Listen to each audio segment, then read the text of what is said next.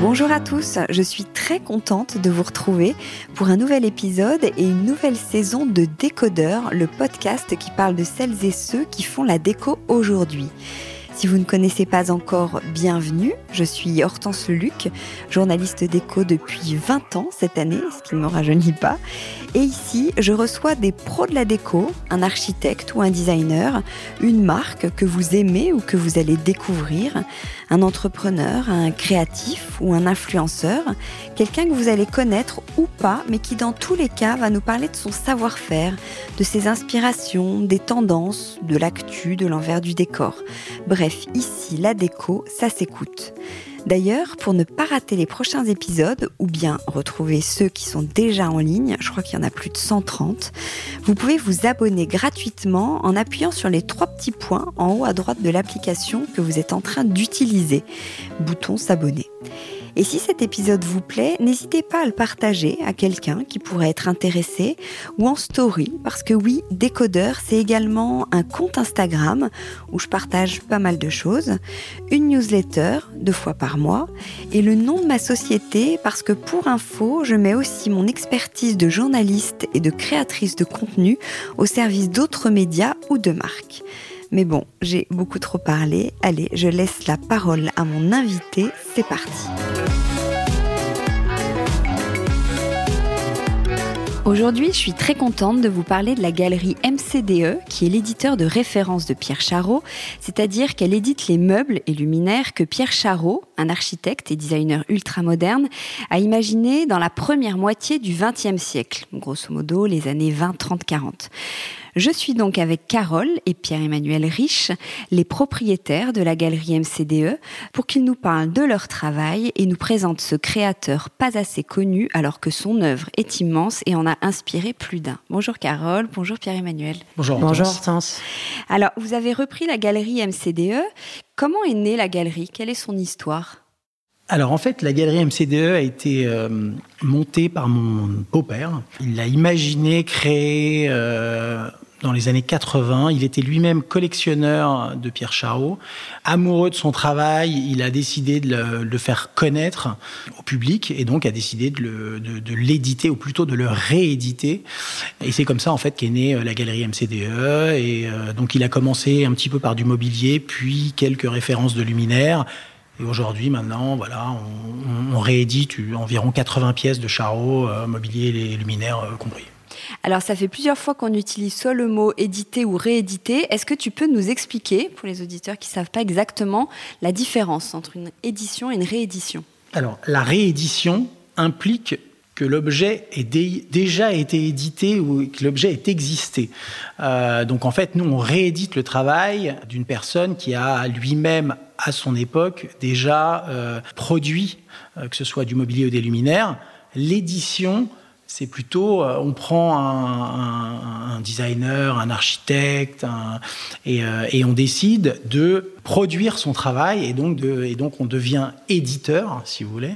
Et, donc voilà, donc Charot, nous, on est plutôt dans la réédition, étant donné qu'on ne fait que rééditer des pièces que lui a dessinées, et qu'en aucun cas on crée de nouvelles pièces qui, sous sa signature.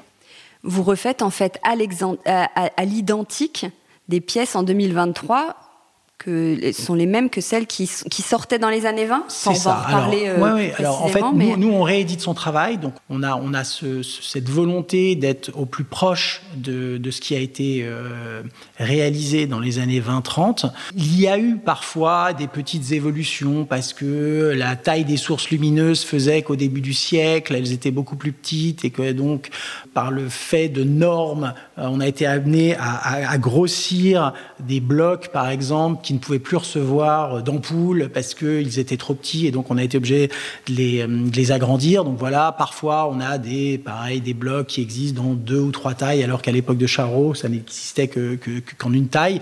Mais notre, notre travail et notre souhait, c'est vraiment d'être au plus proche de ce qui a été réalisé Et on, s'y applique euh, tous les jours. On essaye même parfois de retrouver des machines qui étaient utilisées au début du siècle pour pouvoir euh, plier le métal de telle ou telle façon. Il y a des choses qu'aujourd'hui on n'arrive plus à faire, alors même qu'on a des techniques plus contemporaines, enfin plus modernes.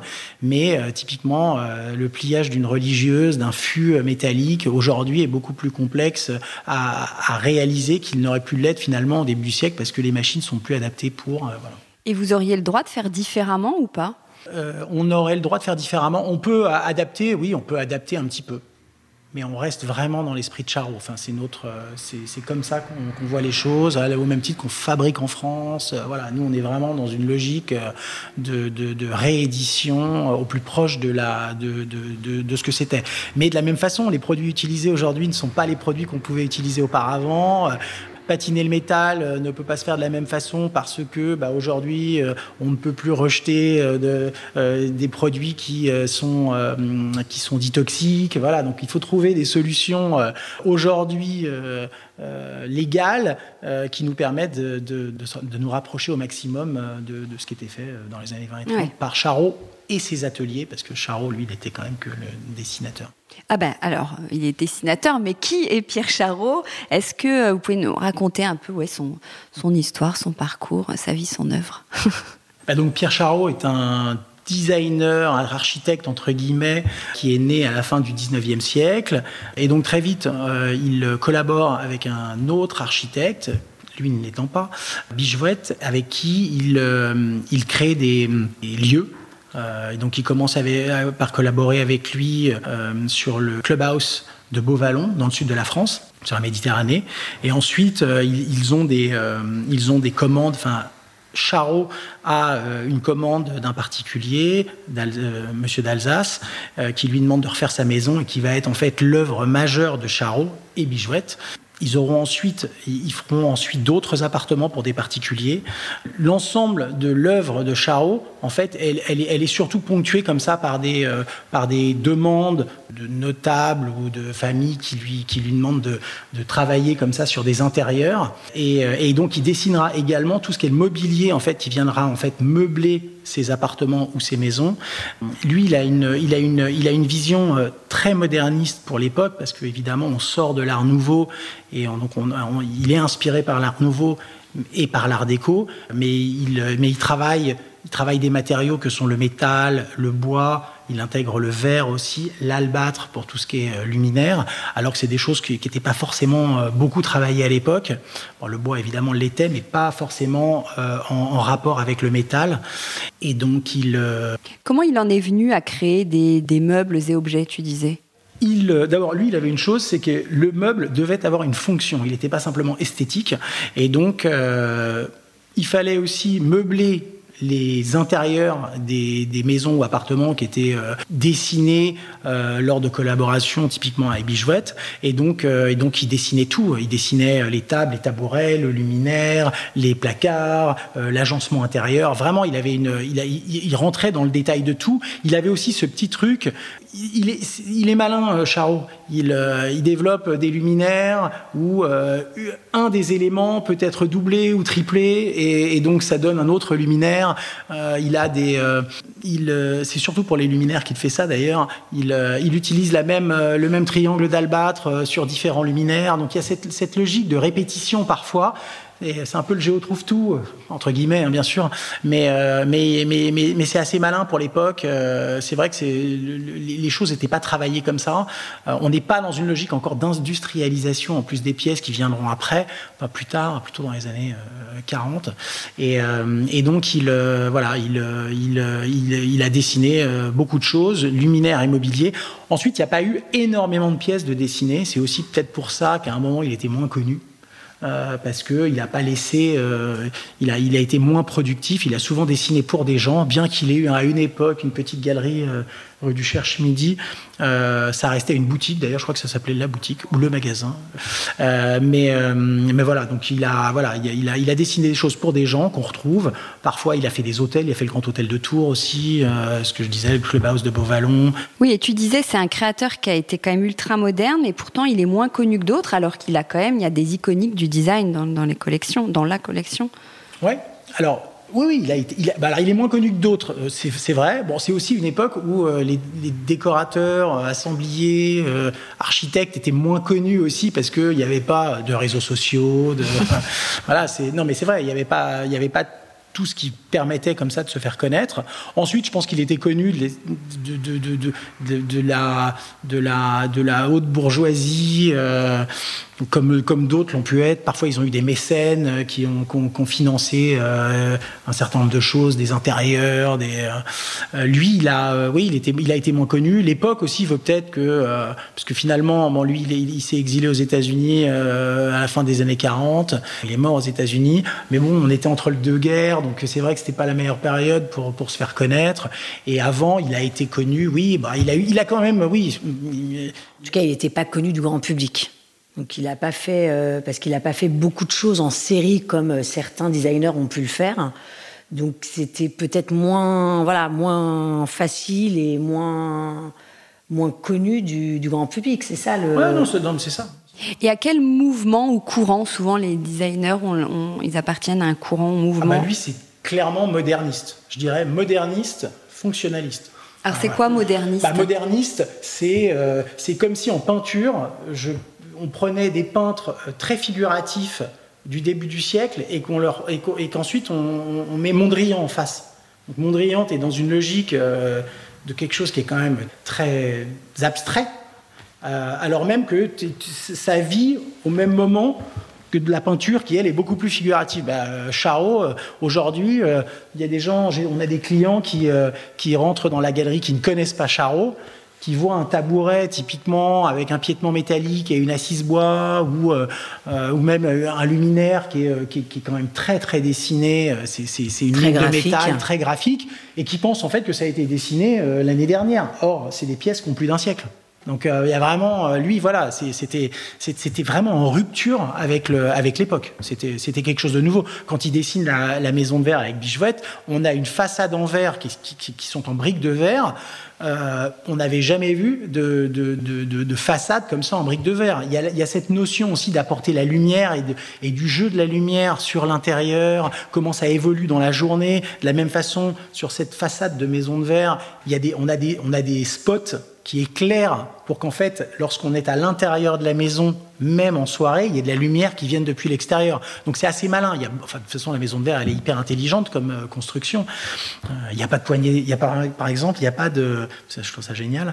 Il n'y a pas de. Il a pas de rang. Il n'y a pas de main courante sur l'escalier qui va du rez-de-chaussée au premier étage, parce qu'il lorsqu'il y a une main courante, naturellement, les gens, en arrivant au premier étage, sont souvent un petit peu euh, affaissés et avachis, alors que lui voulait que les gens puissent avoir un port de tête un peu plus altier. Et donc, quand on n'a pas de main courante, bah, on arrive plus droit. Ah des petits trucs comme ça, enfin hyper malin. On peut faire une petite parenthèse sur la maison de verre. Qu'est-ce que c'est? Est-ce que c'est un projet pour le coup qui est assez connu? Est-ce que tu peux nous raconter euh, en bah, La maison de verre, euh, projet pour euh, un médecin, le docteur d'Alsace. La construction commence en 28, elle se termine en 32.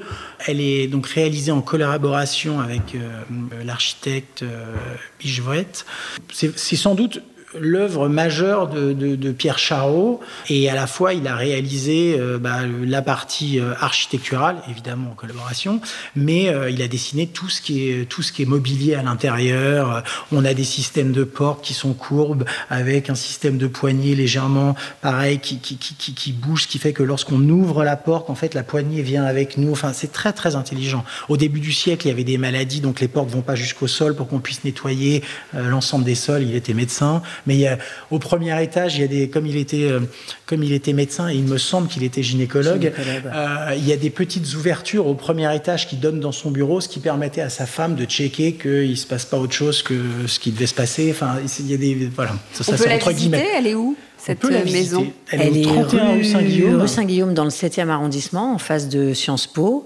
Elle peut se visiter alors sur rendez-vous. C'est vrai que nous, la dernière fois qu'on l'a visité, c'était il y a un certain temps, et ils organisaient sur euh, demande par email.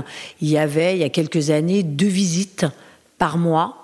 Qui était uniquement en anglais et participe souvent à ces, à ces visites des, des élèves et des étudiants, voilà, généralement en archi, en, ou aux beaux-arts, ou voilà. Parce que bah, c'est ce qu'on disait tout à l'heure, Pierre Charot fait vraiment partie euh, des, voilà, des, grands précurseurs qui a inspiré, continue d'inspirer euh, énormément de décorateurs, d'architectes. Euh, quelques-unes de ses pièces euh, originales sont exposées au, au, Musée des Arts Décoratifs et on enseigne bah, la maison de verre et la, technique et justement tout cet aspect moderne, moderniste à l'école, en école d'architecture. Ah Alors, grande question, qu'est-ce qui vous plaît tant chez lui? Pourquoi avoir décidé de le, le représenter, entre guillemets? Alors, c'est un peu une histoire de famille entre, indirectement. Donc, euh, oui. Et pour Carole et, moi-même, ça n'était pas forcément euh, notre euh, chemin premier. Ensuite, moi, j'habitais dans le sixième. Il y avait cette galerie rue Saint-Benoît. Je me souviens très bien, petit, passer devant et, déjà être attiré par, par, par le mobilier de Charot. c'est hyper, hyper clair dans ma tête. Et en fait, les choses de la vie ont fait que... C'était ton beau-père. C'est devenu mon, mon, beau-père euh, et, donc on a voilà ça m'a permis de, beaucoup plus apprendre sur Charot et euh, euh, et, et, en fait de, commencer, commencer à, à, rééditer des pièces avec lui qu'il ne rééditait pas et en l'occurrence nous on a on a on a travaillé sur le bureau qu'avait dessiné Pierre Charot pour Robert Mallet Stevens voilà qu'on a réédité ensemble qui est aujourd'hui aux Arts Déco on a réédité un fauteuil aussi en vannerie et métal, enfin une chaise en vannerie et métal. Voilà, il y avait quelques pièces comme ça que, que, Maxime Defer, donc en l'occurrence la personne, euh, euh, enfin mon beau-père, euh, n'éditait pas. Et petit à petit, en fait, voilà, j'ai été baigné par, par, par Charot, par l'art déco, par le mobilier dessiné, voilà. Ok, parce que souvent les galeries, parfois les, enfin je dis souvent non, parfois les galeries de design représentent plusieurs designers ou créateurs. Vous, vous êtes focus sur Pierre Charot. Oui, bah parce que euh, c'est ce qu'on disait tout à l'heure. Pierre Charot a fait beaucoup de petites séries, mais du coup a fait quand même beaucoup de pièces. Donc nous aujourd'hui, on réédite environ 80 euh, pièces de mobilier et de luminaires, et on a, ce qui est quand même beaucoup. Hein, euh, quand on prend d'autres designers, il n'y a pas forcément 80 pièces au catalogue, et on réédite pas encore toutes les pièces de son catalogue. Donc on a encore pas mal d'autres choses à rééditer. Donc on a déjà des, pièces qui sont euh, en cours de process, d'autres qu'on souhaiterait rééditer, mais voilà, qu'on va faire dans un second temps. Et c'est voilà, je pense la seule raison aujourd'hui, c'est que déjà avec toutes les pièces, il y a beaucoup beaucoup de choses euh, à faire, beaucoup de travail.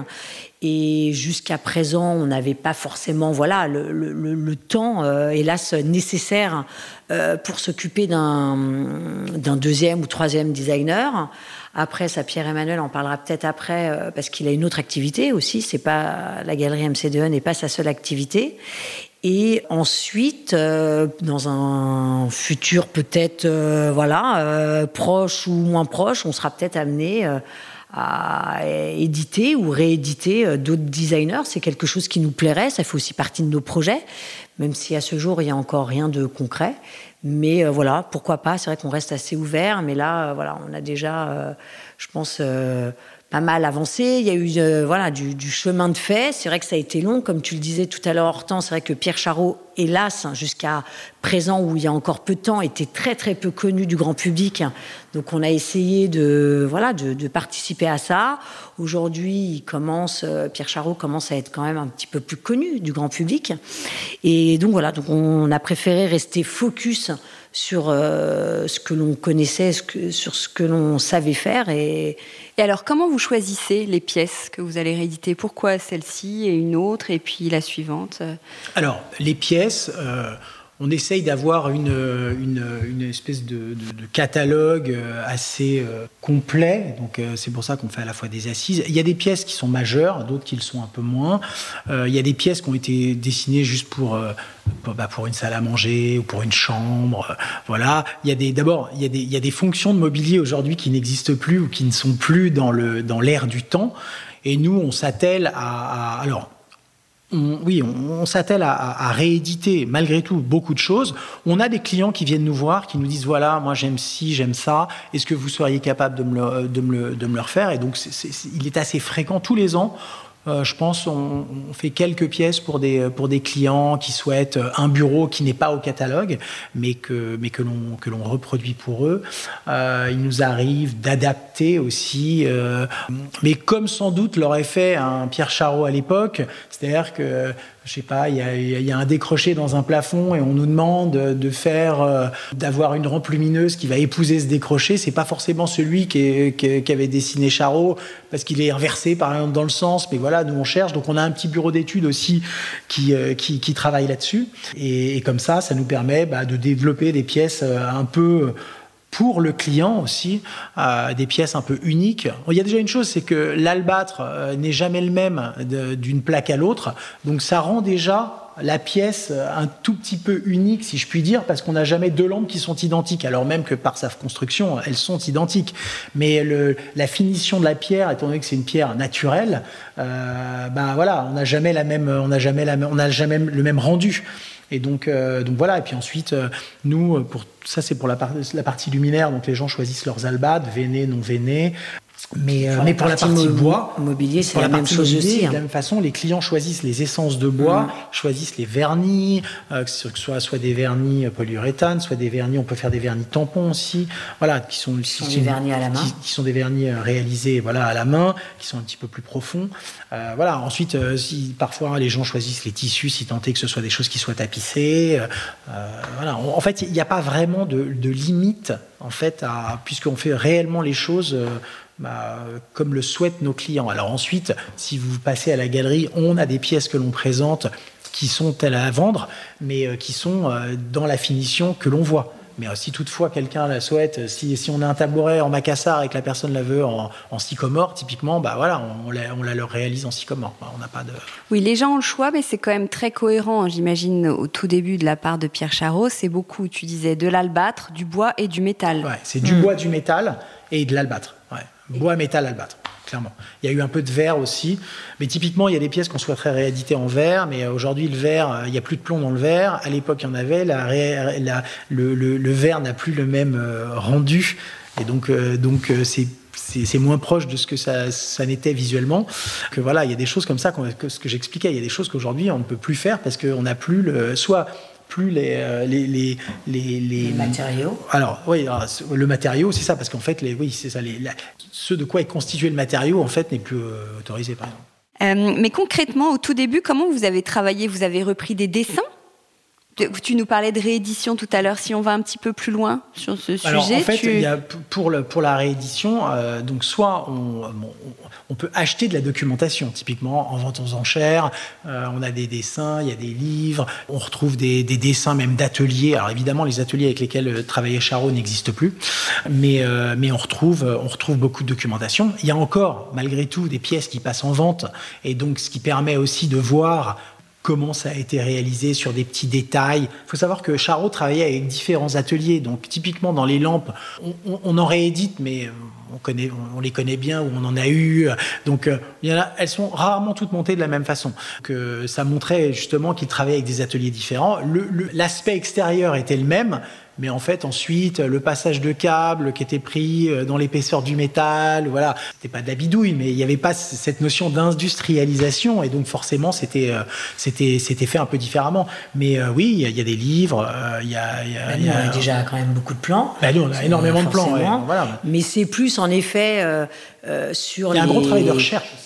Exactement. Dès qu'on doit travailler sur une nouvelle pièce. Dès qu'un client arrive et nous dit tiens, il y a, euh, j'aimerais avoir tel bureau, et donc il nous envoie une photo de la pièce originale d'un bureau qu'on n'aura jamais réédité, parce qu'une fois encore, Pierre Charot a fait beaucoup, beaucoup, beaucoup de choses, euh, mais très souvent en très, très petite série. Et donc dans ce type euh, de, sur ce type de pièce, il va falloir en effet qu'on fasse des, des, travaux de recherche, parce qu'on n'aura jamais édité ce, ce, ce, bureau, et donc ça veut dire qu'on n'a pas les plans, donc il y a des travaux de recherche qui sont faits, réalisés. Et euh, donc avec le bureau d'études et voilà ce qui nous amène ensuite euh, voilà parfois on est amené à, trouver des matériaux qui viennent aussi typiquement il a réalisé des miroirs avec de l'ivoire. Aujourd'hui l'ivoire on peut plus l'utiliser. Il y avait des, petites poignées de, de, portes ou des serrures pareilles qui étaient avec de l'ivoire. Bah voilà soit on met de l'os aujourd'hui ou on trouve un matériau qui se rapproche visuellement de ce que ça peut être mais mais qui est en fait légal et qu'on peut faire qu'on peut exporter ou qu'on peut faire Voilà, c'est nous on a on a on a aussi il y a toute une partie euh, quand les gens viennent à nous euh, c'est vrai que bah il y a toute cette partie de recherche. Ensuite, on retravaille, on recherche les volumes, on les monte en 3D. Il y a toute la partie qu'on ne voit pas quand on en amont, mais qui nécessite euh, pas mal de pas mal de, temps et d'énergie, de, de, travail. Pour les euh, pièces qu'on n'édite pas, mais du coup, c'est ça qui est hyper intéressant. Et quand tu nous demandais tout à l'heure si, attends, on n'a pas fait un petit peu le tour ou voilà, non, ce qui nous reste encore pas mal de choses sur lesquelles euh, on peut euh, travailler, qu'on n'édite pas, qu'on aimerait rééditer. Et c'est vrai que dès qu'on adore quand on a des clients comme ça qui viennent à nous et qui nous disent tiens, ça, a priori, vous ne l'éditez pas parce que je ne l'ai pas vu dans votre catalogue. Est-ce qu'il serait possible euh, d'avoir cette pièce? Ça, on est, on est, on est friand. Alors, vous vendez à qui? Au grand public? Et J'imagine vous travaillez avec des, des bah, décorateurs, des hôtels, des archives, mais principalement bah, des... Alors, plutôt des professionnels. On vend euh, aussi bien à des décorateurs qu'à des architectes qui prescrivent nos luminaires et nos, notre mobilier pour euh, le compte de leurs clients.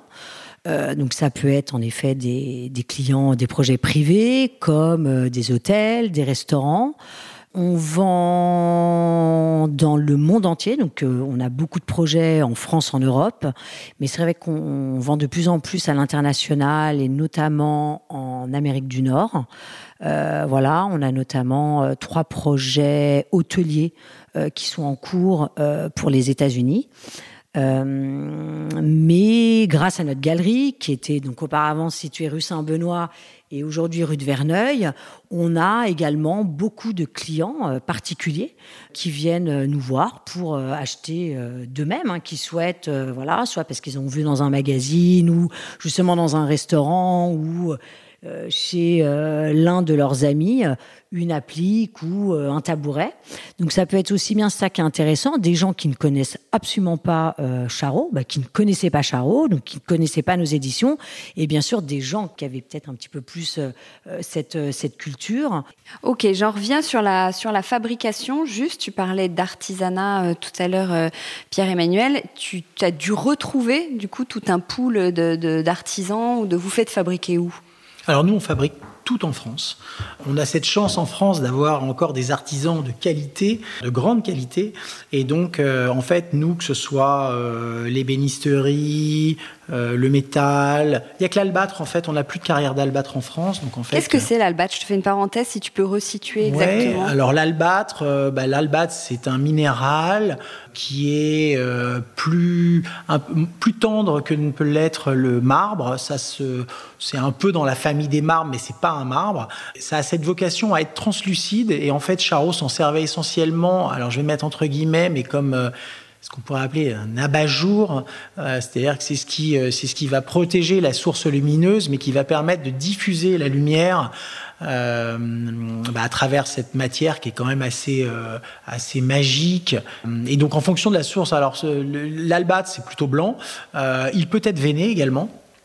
Euh, et donc ça peut être des veines. Alors l'albâtre méditerranéen, c'est plutôt des veines qui sont légèrement euh, grises, marron. En fonction de l'endroit où on achète l'albâtre, on peut avoir des veines qui sont plus rouges ou du, du, sans veinage ou alors un veinage blanc.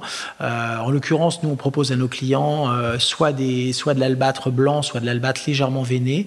Euh, c'est un matériau qu'on trouve dans le bassin méditerranéen. Et donc pour tout le reste, tout ce qui est métal, travail du métal et bois. Euh, nous, on, travaille avec des ateliers, euh, avec des ateliers en France. Alors, euh, certains sont plus spécialisés en sièges et donc on les trouve dans l'est de la France parce que historiquement, c'est là qu'on faisait plus de sièges aussi.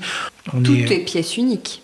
Alors, pièces uniques, oui, parce que c'est jamais la même essence de bois ou le même dessin de bois.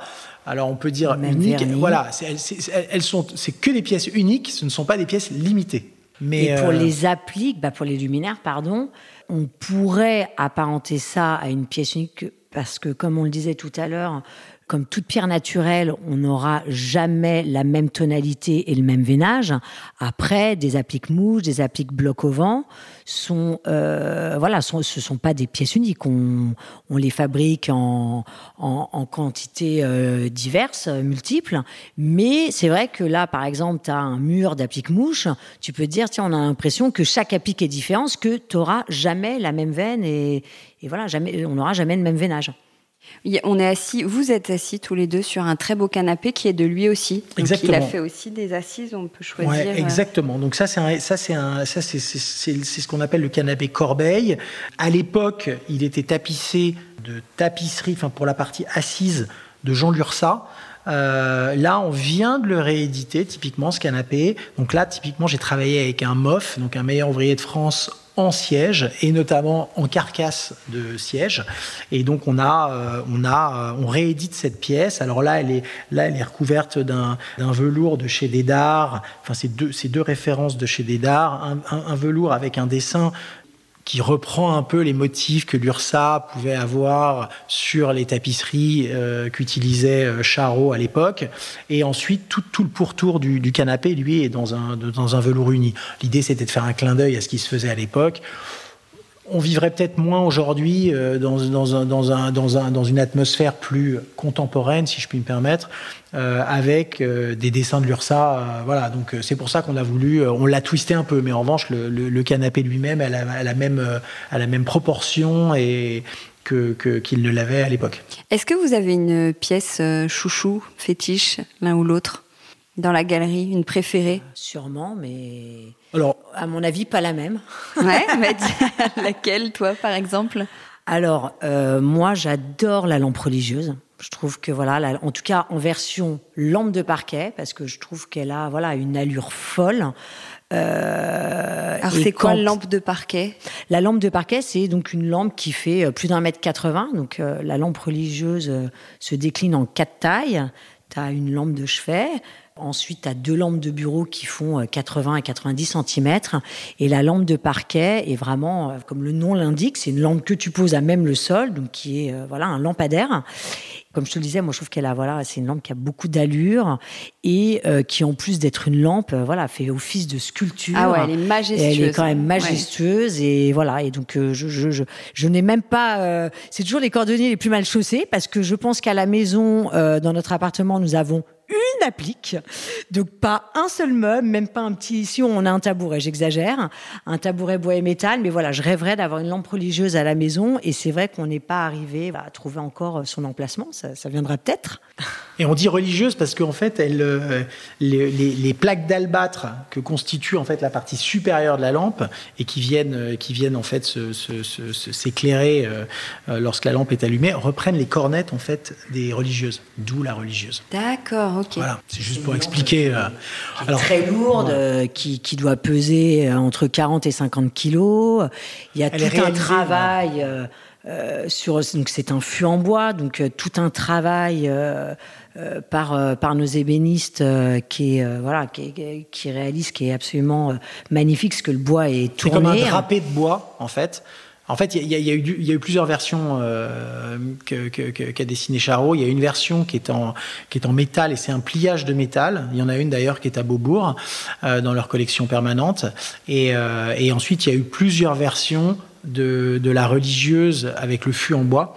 Euh, et c'est en fait, ça reprend un peu, un peu, un peu comme un drapé, euh, au même titre que le, le, pliage de métal, mais euh, elle a une forme de cône et en fait, les, parties cornettes sont sur la partie supérieure, là où le, cône est le plus, le plus serré.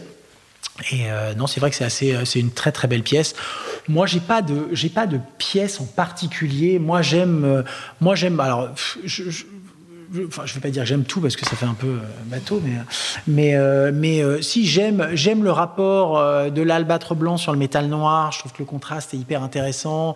J'aime euh, le côté très dessiné euh, de, des appliques. Alors oui, les appliques tout albâtre, je trouve ça, je trouve ça très beau. D'abord, je trouve ça très, encore très très moderne. Voilà, euh, ça, se marie avec des intérieurs euh, euh, même plus d'époque, enfin plus anciens. Enfin, je trouve que c'est un peu intemporel, mais comme les choses bien dessinées, hein, on peut. Je trouve que la, assembler des choses bien dessinées, ça fonctionne finalement assez bien.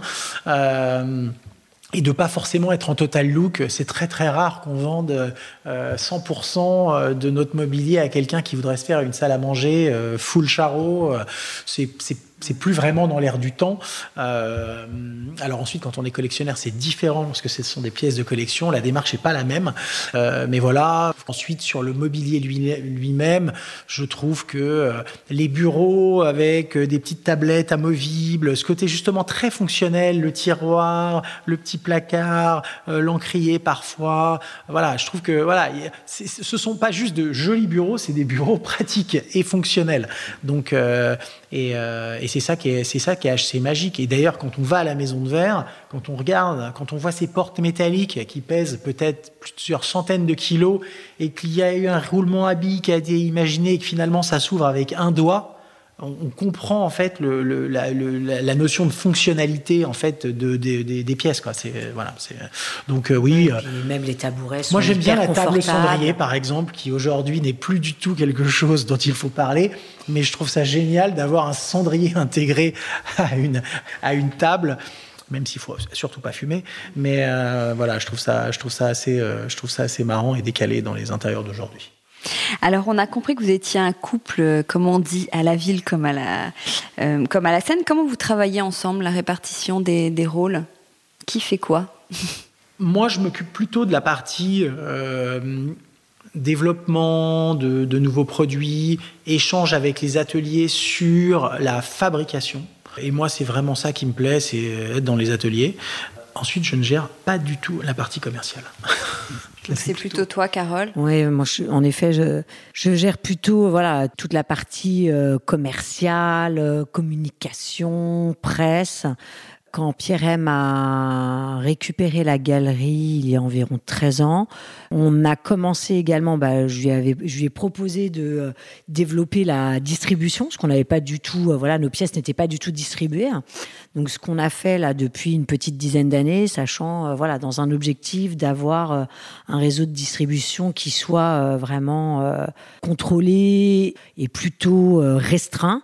Donc aujourd'hui, on doit avoir une dizaine de, de, revendeurs dans le, dans le monde.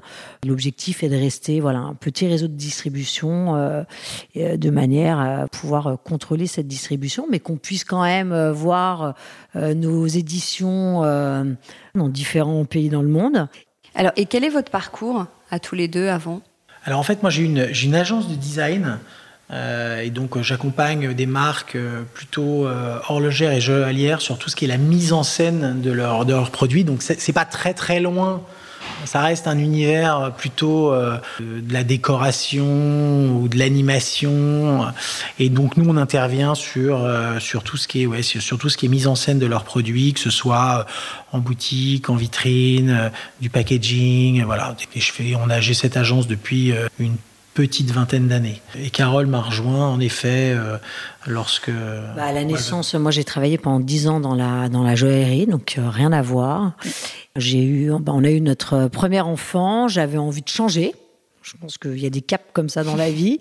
Donc j'avais envie de changement, j'avais envie voilà d'un projet. Souvent au premier enfant. Ouais, souvent, voilà sur des exactement. Donc j'avais envie euh, voilà d'un projet plus personnel, puis euh, je pense de travailler pour moi aussi, euh, même si c'est au départ, la boîte de mon mari, euh, je pense que je suis quand même très investie dedans et aujourd'hui, euh, c'est comme si c'était mon bébé et, euh, et je regrette pas. Et vous êtes installé rue de Verneuil. Pourquoi le, enfin, vous venez là, mais vous étiez déjà. Pourquoi le sixième? La rue de Verneuil, c'est le septième. Ah, le septième, mmh. pardon, c'est vrai, tout à fait. C'est, c'est. Non, mais nous étions dans collé. le sixième. Vous étiez dans le sixième. Euh, pourquoi? Bah, en fait, lorsque moi j'ai repris, alors d'abord euh, cette galerie. Euh... À deux rues près, c'est le septième. Ouais, t'es d'accord même, hein? même, à une rue une près. Rue près. Une rue. C'est la rue des Saint-Pères. Saint exactement. exactement. Donc oui, non, je. Non, non, mais c'est t'as une raison. boutade. lorsque j'ai repris euh, la, galerie MCDE, euh, elle était située depuis les années 80 euh, rue Saint-Benoît. C'était une petite galerie qui nous permettait pas de présenter l'ensemble des pièces que nous réalisions. Alors évidemment, on présentait beaucoup de luminaires, mais on n'avait pas suffisamment d'espace pour présenter du mobilier. Ça faisait longtemps que je cherchais un espace plus grand pour bah, justement pour pouvoir présenter aux gens ce qu'on ce qu'on faisait. Est-ce que est-ce qu'un un meuble, ça s'achète pas sur sur, sur, un sur, sur, un catalogue. Euh, les gens ont besoin de toucher, ont besoin de voir, ont besoin de voir le, la proportion. Et c'est vrai que, alors, les professionnels euh, que sont les archers et les, les décos, euh, sont prescripteurs parce que eux, eux, ont, eux ont, cette connaissance, ils font des plans, ils l'intègrent à, leur, euh, à leurs intérieurs, euh, dans leurs projets. Mais c'est vrai que les, le, le, particulier, voyez pas forcément. Vous avez beau leur dire, voilà, ça fait 32 cm de haut et 60 de large, c'est pas toujours évident pour chacun de se projeter. Et donc ça faisait longtemps qu'on cherchait un local, et en fait on a eu cette opportunité de, de, de, de pouvoir s'agrandir et donc d'investir un nouveau quartier quartier en plus qui a peut-être sans doute plus de sens pour nous parce qu'on se rapproche un petit peu des galéristes, euh, des éditeurs de la rue. On a Willy Rizzo qui est à côté. Il y a les éditions euh, Le Le également qui sont à quelques numéros de chez eux, chez nous. Et donc voilà, donc ça, on trouvait que c'était, une, bonne façon. Et puis on était aussi dans cette logique. Il nous a fallu un peu de temps. D'abord, on a commencé par le début. On a commencé par la fabrication. On a commencé par maîtriser notre fabrication. On a, euh, étant donné qu'on cherchait à se déployer un peu plus, comme l'a expliqué Carole, et à, et à distribuer, on voulait avant tout euh, euh pouvoir euh, d'abord euh, répondre à ça avant de pouvoir aller plus loin, ensuite en trouvant un showroom plus grand. Voilà, et donc, oui, et puis ça a pris du temps. Parce que et tout ça a pris du temps. Ouais, ça, faisait quelques années qu'on cherchait, qu'on ne trouvait pas ce qu'on souhaitait, soit voilà. Et c'est vrai qu'on voulait à la fois... Bah, c'est pas évident de trouver à la fois un lieu qui soit euh, un emplacement euh, qui nous correspondait, comme le 6e et, la 7, et le 7e arrondissement, mais qui soit à la fois euh, atypique, un peu comme si vous étiez dans un appartement, qui soit quand même un, une galerie, un commerce. Donc c'est compliqué de, de pouvoir cumuler bah, tous ces aspects. Et donc c'est vrai que ça a pris beaucoup de temps. Soit c'était des espaces qui étaient euh, tout petits, soit c'était très grand. Et, euh, et vous êtes ouvert tout le temps On peut passer C'est sur rendez-vous Comment ça se passe? C'est ouvert euh, du mardi au samedi. voilà, de 11h à 13h et de 14h à 18h30. C'est Dominique, donc la maman de Pierre-Emmanuel, qui tient la galerie depuis une trentaine d'années. Donc c'est vrai qu'on a parlé tout à l'heure de Maxime et de, de son ancien beau-père, mais c'est vrai que ça, on a, on n'a pas encore abordé ce sujet-là, mais c'est avant tout la galerie MCD, un family business. Donc la maman euh, de Pierre-Emmanuel Dominique tient la galerie depuis une trentaine d'années, continue, euh, voilà, avec nous rue de Verneuil, et on est ravis. Et c'est ouvert au grand public? Et c'est bien sûr, c'est ouvert à tout le monde. Et pourquoi Vous comprenez qu'on puisse avoir un peu d'appréhension quand c'est une galerie et qu'on ose moins Comment vous nous motiveriez pour qu'on puisse euh, pousser la porte plus facilement justement des galeries? Euh, déjà, Dominique est très sympathique. si, tu la voyais, est-ce que tu la, je sais pas si tu la connais, Dominique, euh, voilà, et une personne très agréable, très souriante, qui met tout de suite à l'aise. Ensuite, l'avantage, c'est que maintenant, avec ce nouvel emplacement, on a quand même deux grandes fenêtres euh, sur la rue qui euh, permettent de voir tout de suite euh, l'intérieur de la galerie. Et je pense que aussi aujourd'hui, tout ça c'est un peu démocratisé. une fois encore, on réédite le travail de Pierre Charot. Donc peut-être aussi, contrairement à ce que pas mal de gens peuvent imaginer, notre premier prix est une applique mouche est au tarif de 510 ou 520 euros, je sais plus exactement. Mais voilà, on c'est certes un, prix, euh, mais euh, qui peut être euh, quand même parfois accessible.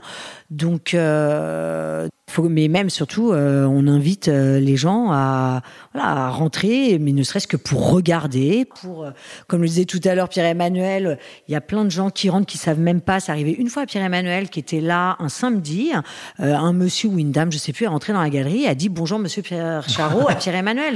voilà, et il n'y a pas de quoi. Euh, hein. non, euh, euh, c'est normal. On est là aussi pour pour renseigner les gens, pour leur parler, pour leur expliquer, pour leur parler de Pierre Charot. Au contraire. Dernière question un peu rituelle. Si vous, on est dans la galerie là, si vous deviez faire un dîner avec six invités, qui seraient-ils? Qui soit connu, pas connu, mort, pas mort, de la famille, pas de la famille? Euh, Très bonne question, Hortense. Alors moi, je serais plutôt euh, dîner, euh, voilà, je sais pas, euh, j'inviterais euh, des gens qui me feraient rire, parce que j'aime beaucoup rire, donc euh, je serais plus euh, ambiance euh, Jonathan Cohen, euh, Camille Chamou, euh, voilà. euh, On adore. On adore. Bah, que j'adore en tout cas. Donc avec toi, ça fait trois. Ah d'accord. Et Pierre-Emmanuel, tu as deux invités, d'accord. Mick Jagger, euh, peut-être Marie-Laure de Noailles et Serge Gainsbourg en voisin. Pourquoi Marie-Laure de Noailles? Elle a, elle a accompagné des, des décorateurs, elle a été mécène. euh, je ne la connaissais pas, donc je sais pas, ça m'aurait intéressé peut-être d'échanger avec elle. Et Serge Voilà. Gainsbourg, euh, Et Gainsbourg, parce que c'est le voisin. comme on est aussi, c'est qu'il était au 5 euh, bis. Euh, c'est une, c'est une façon de se présenter En mode dîner de voisin. en Bon. mode dîner de voisins. Merci beaucoup Pierre-Emmanuel, merci beaucoup Carole pour, euh, pour cet entretien et tout ce que vous nous avez raconté qui est hyper intéressant. Merci beaucoup. Merci, à toi. Au revoir. Au revoir. Au revoir. Décodeur, c'est terminé pour aujourd'hui. Merci beaucoup d'avoir écouté en entier. Si vous avez aimé cette émission, n'oubliez surtout pas de vous abonner au podcast pour ne pas rater les prochains épisodes. Bien sûr, vous pouvez aussi la partager en l'envoyant à vos proches ou en story Insta. D'ailleurs, vous pouvez me retrouver sur le compte Décodeur où je poste quasiment tous les jours. Et si jamais vous écoutez cette émission sur Apple Podcast et que vous avez 20 secondes, n'hésitez pas à laisser un commentaire. C'est juste sous la liste des épisodes. C'est comme partout, plus j'ai d'avis et d'étoiles, plus le podcast se détache et se fait connaître. Voilà, merci beaucoup et à très bientôt alors, ici ou ailleurs.